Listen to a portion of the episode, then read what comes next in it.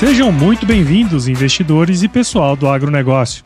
Esta é a série Panorama Econômico e o Agronegócio do podcast EcoAgro Talks, que é oferecido pela EcoAgro e é o resumo da reunião semanal do time da EcoAgro com o economista-chefe Antônio da Luz. Na reunião de guidance, o time se prepara para os desafios da semana que começa, através de trocas de informações macroeconômicas e setoriais, de modo que todos estejam muito bem informados para entregar os melhores resultados tanto para o agronegócio como para os investidores, pois não tem elo mais forte entre o agronegócio e o mercado de capitais do que a Ecoagro. Esse é um Brasil que dá certo e é por isso que estamos aqui.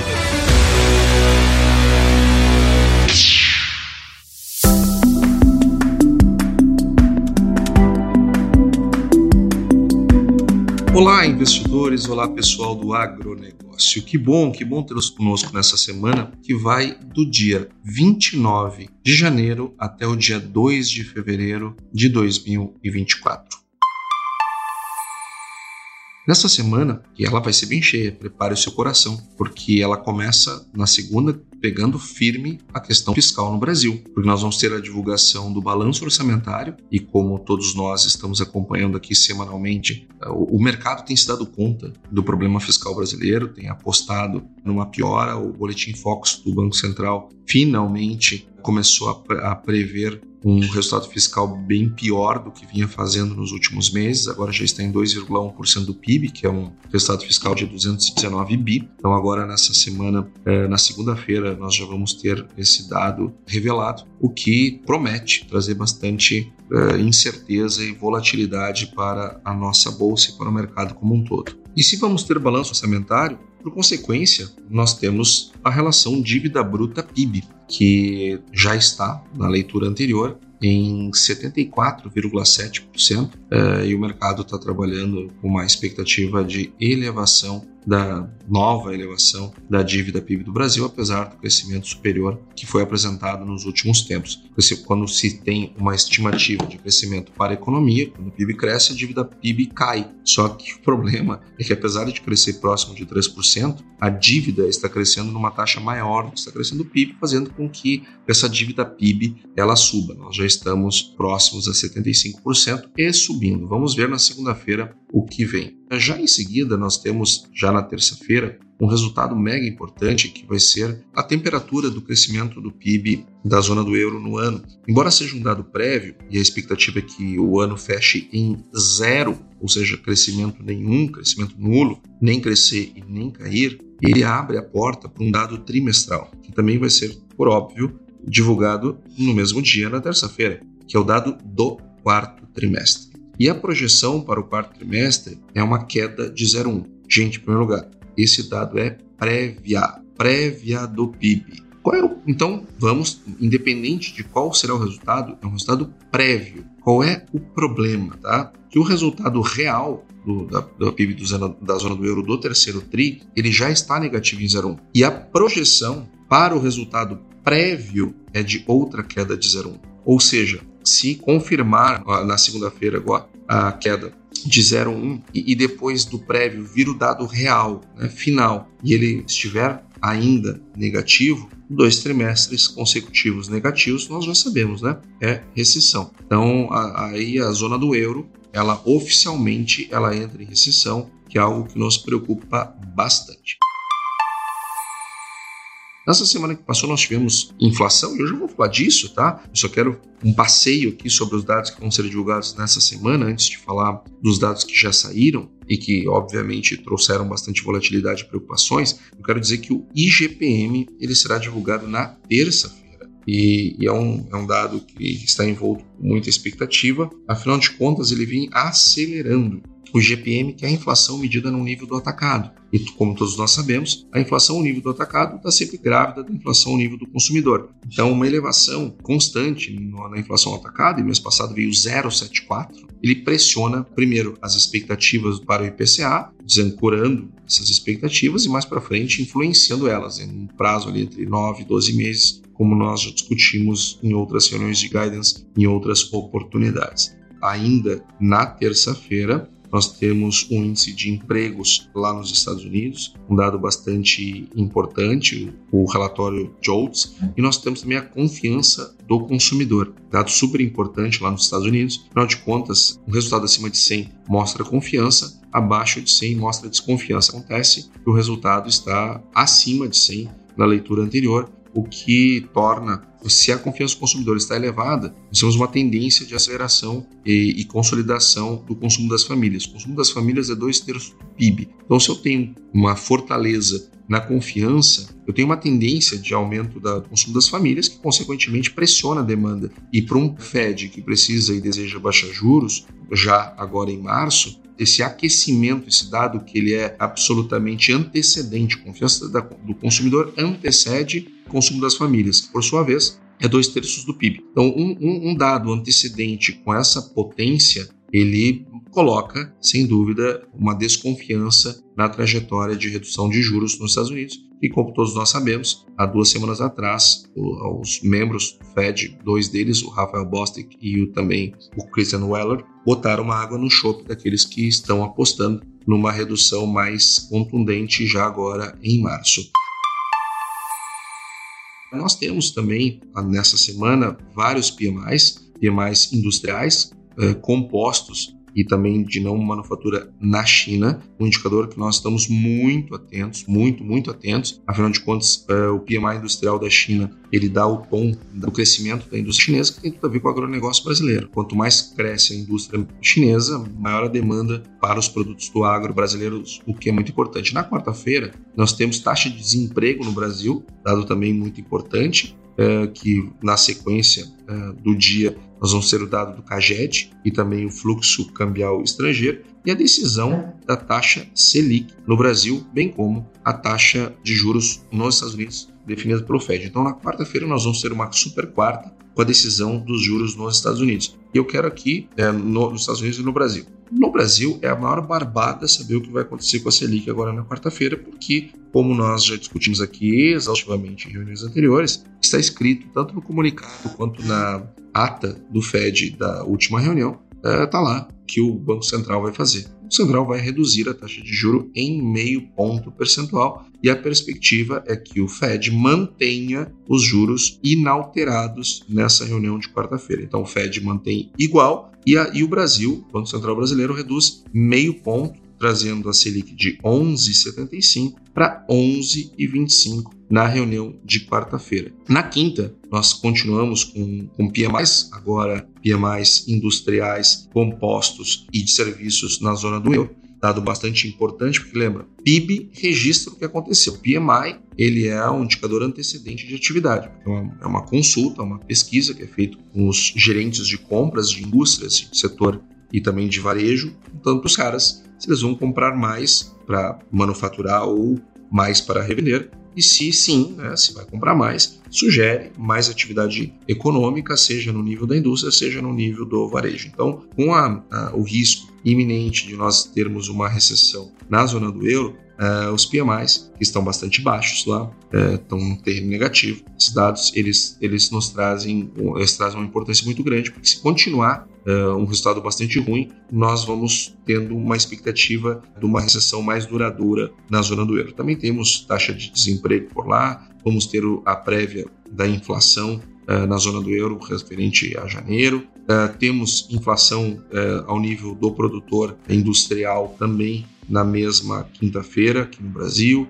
Temos os, o PMI industrial do Brasil, ou seja, nós teremos uma semana bastante quente, bastante importante, terminando na sexta-feira com a produção industrial do Brasil e com payroll nos Estados Unidos. Então, prepare seu coração, que vai ser uma semana e tanto. Agora, eu quero falar um pouco dos indicadores que saíram nessa semana que passou e quero falar também é, do desempenho dos preços dos fiagros, é, que foram bastante batidos nessa semana que passou, o que, sinceramente, olhando do ponto de vista de investidor, eu acho ótimo. Estou né? adorando isso porque me permite ganhar mais dinheiro é, no médio e no longo prazo. Imagina, comprar um negócio que paga CDI mais 4, desconto de 4, eu estou ganhando CDI mais 8. Ah, livre de imposto de renda.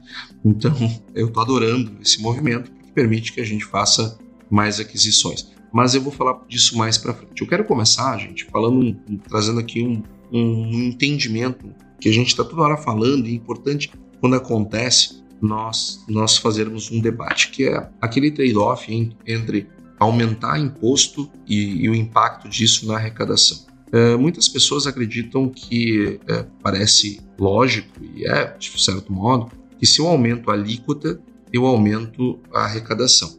Nós falamos isso aqui no nossa reunião de guidance mais de uma vez. Não é assim que funciona.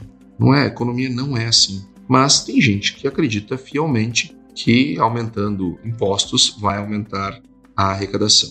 E o governo brasileiro, desde o início do ano, ele vem tentando fazer isso. O próprio ministro Fernando Haddad anunciou um pacote é, de mais de 240 bilhões de reais é, de aumento de receita a partir de aumentos de carga tributária. Então, o que, que o governo brasileiro ele fez? Ele teve 13 medidas que ele tomou até agora né, é, para aumentar a receita.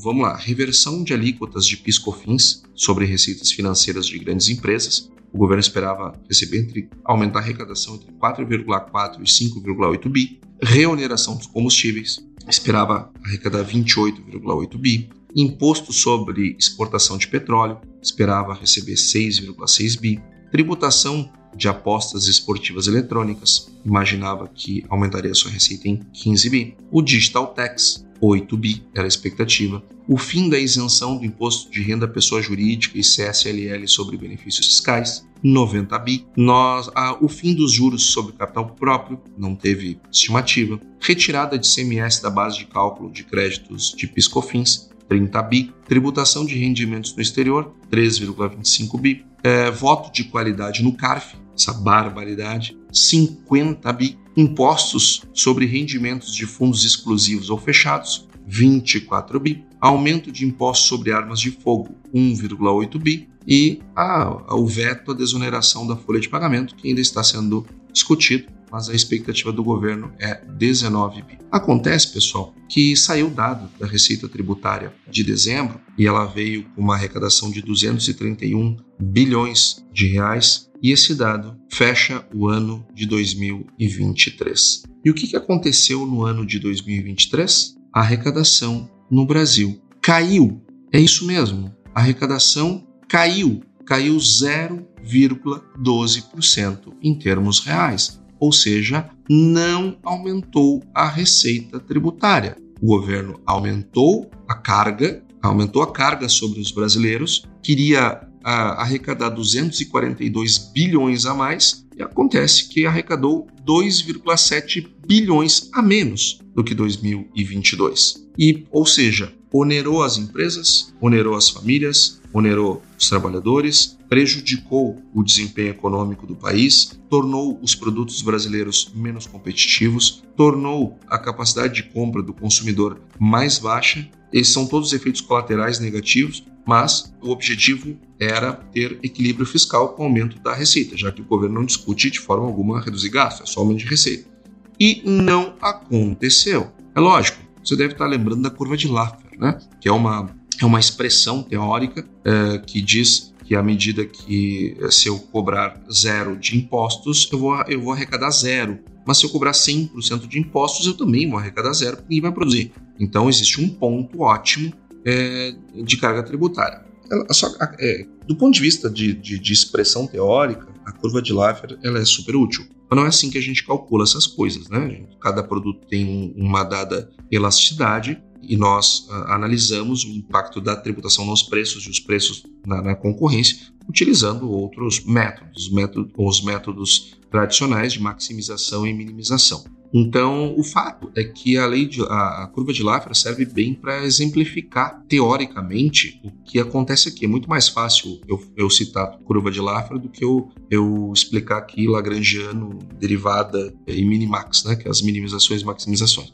A curva de Laffer ela se presta muito bem para isso, apesar de todas as críticas que existem em torno dela na hora de aplicá-la matematicamente. Agora, aqui está muito claro: o governo tentou aumentar a carga tributária, deslocar a carga tributária para um lado e aconteceu o efeito inverso do que ele desejava. É, desde julho, nós estamos com resultado negativo. O resultado está menor do que o ano passado, desde julho. Ou seja, o governo teve seis meses para rever a sua política e o que nós temos visto é um, uma, um constante é, peso maior no acelerador desse tipo de política. Ou seja, o ministro da Fazenda, a única coisa que ele fala é arrecadar mais, arrecadar mais, arrecadar mais. E, por outro lado, tem toda uma esplanada gastando cada vez mais. E isso traz uma preocupação muito grande, porque esse desequilíbrio fiscal é, de acordo com o boletim Focus do Banco Central, nós já temos uma projeção de déficit de 2,1%.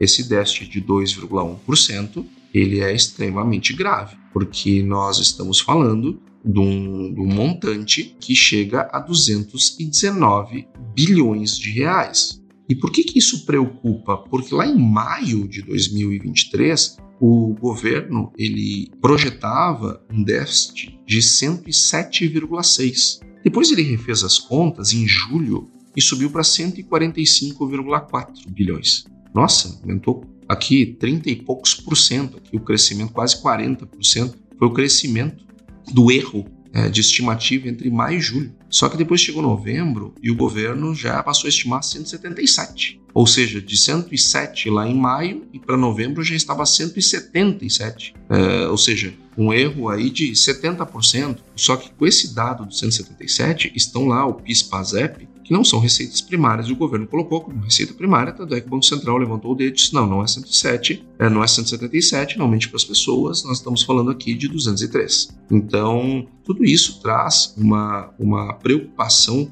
fiscal muito grande. E como essa semana, agora já na segunda-feira, sai o dado do balanço eh, orçamentário brasileiro e a dívida PIB, eu não tenho a menor dúvida que esse assunto ele vai vir para o radar com muita força, com muita intensidade, eh, e o governo acredito eu que em 2024 o mercado vai ser menos tolerante com esses arroubos de desequilíbrios. Uh, 2023 foi o primeiro ano de governo, sempre tem aquela, aquela tolerância, aquela paciência inicial, mas eu acho que agora o pessoal vai começar a perder uh, um pouco a paciência.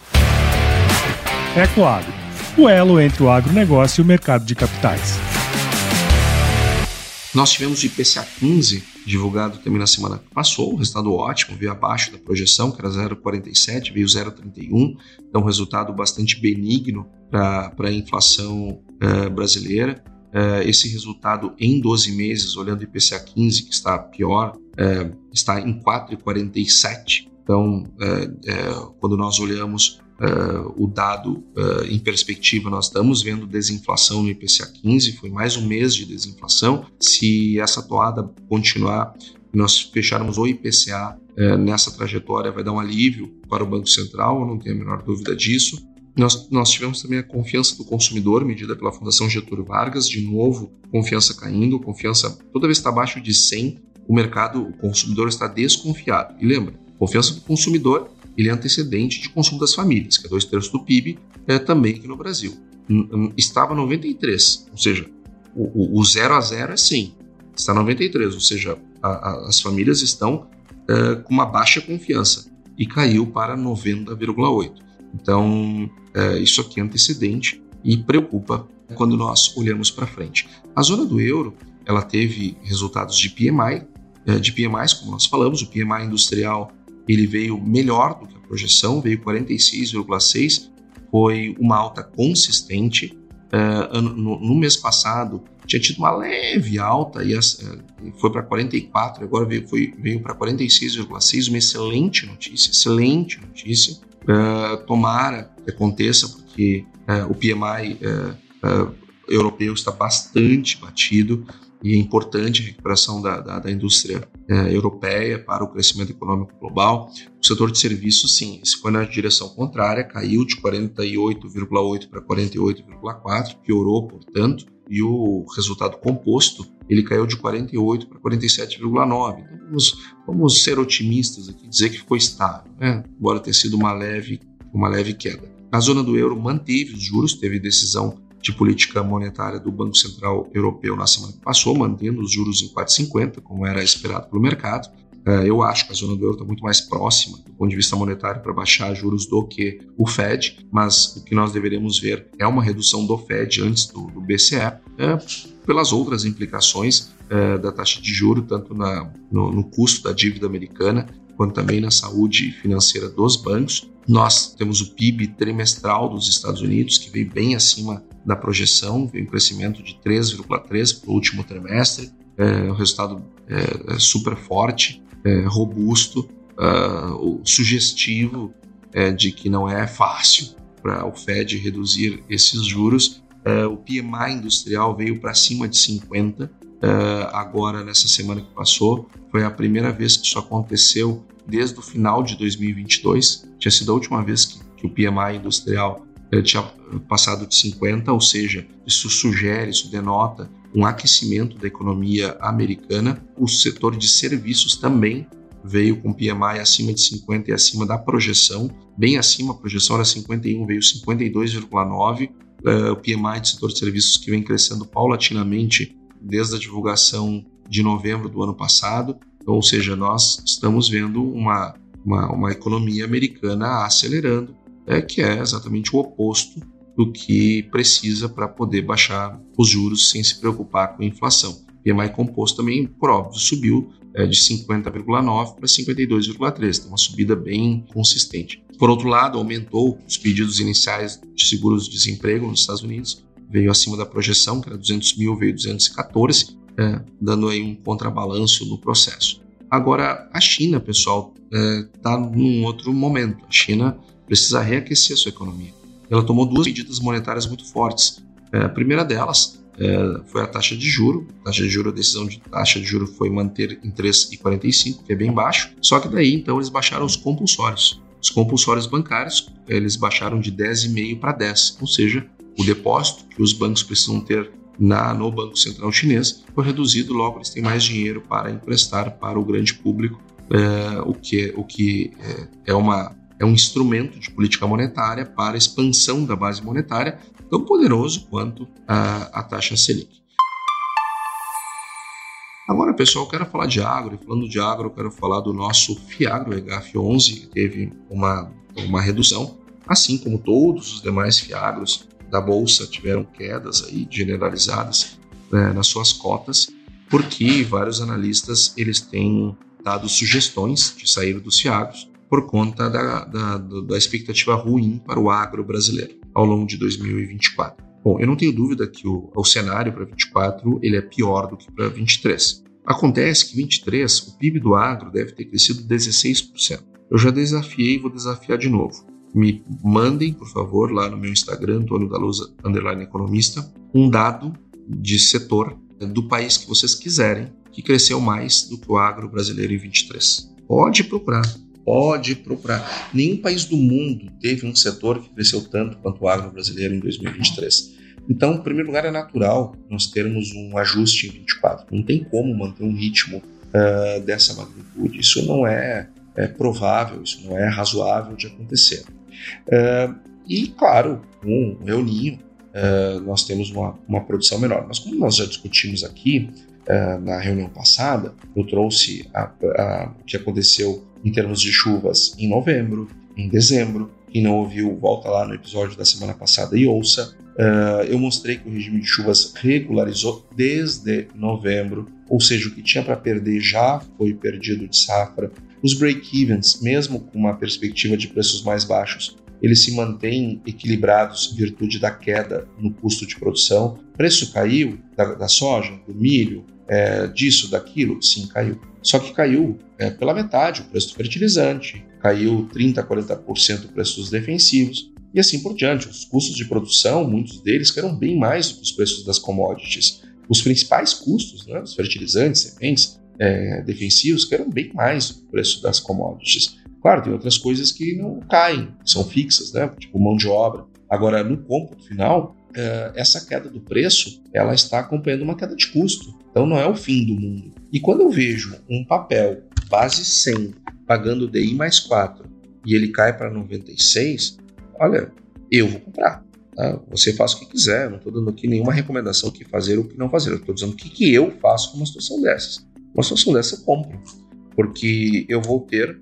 o resto da vida, né, em tese, uh, um papel me pagando DI mais 8, é, livre de imposto de renda. É, então, um negócio legal, né, pagando DI mais 8, DI mais 8, é, é algo bastante, é, é uma oportunidade. Então, essas, esses efeitos manadas que muitos investidores fazem, é, é, se baseando em, em, recomendações e leituras de analistas de elevador, nos geram, para nós que somos profissionais, que somos investidores que analisamos o mercado nos posicionamos, e quem investe em Fiagro, a preocupação é a renda mensal, é o dividendo. Quem investe com a tese de, de dividendo está adorando o que está acontecendo com os preços dos Fiagros e vai comprar tudo o que puder. Então, porque de fato é sim uma mega uma oportunidade.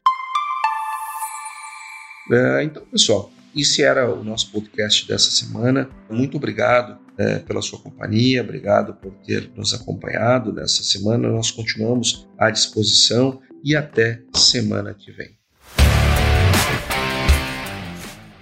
E aí, você gostou desse podcast? Se gostou, considere compartilhar este episódio com alguma pessoa que irá se beneficiar deste conteúdo e nos ajude a alcançar mais pessoas. O roteiro e apresentação deste episódio foi do economista-chefe da Ecoagro, Antônio da Luz, a produção do Agro Resenha e a edição do Senhor A. Saiba mais sobre a Ecoagro em www.ecoagro.agr.br. Ecoagro, o elo entre o agronegócio e o mercado de capitais.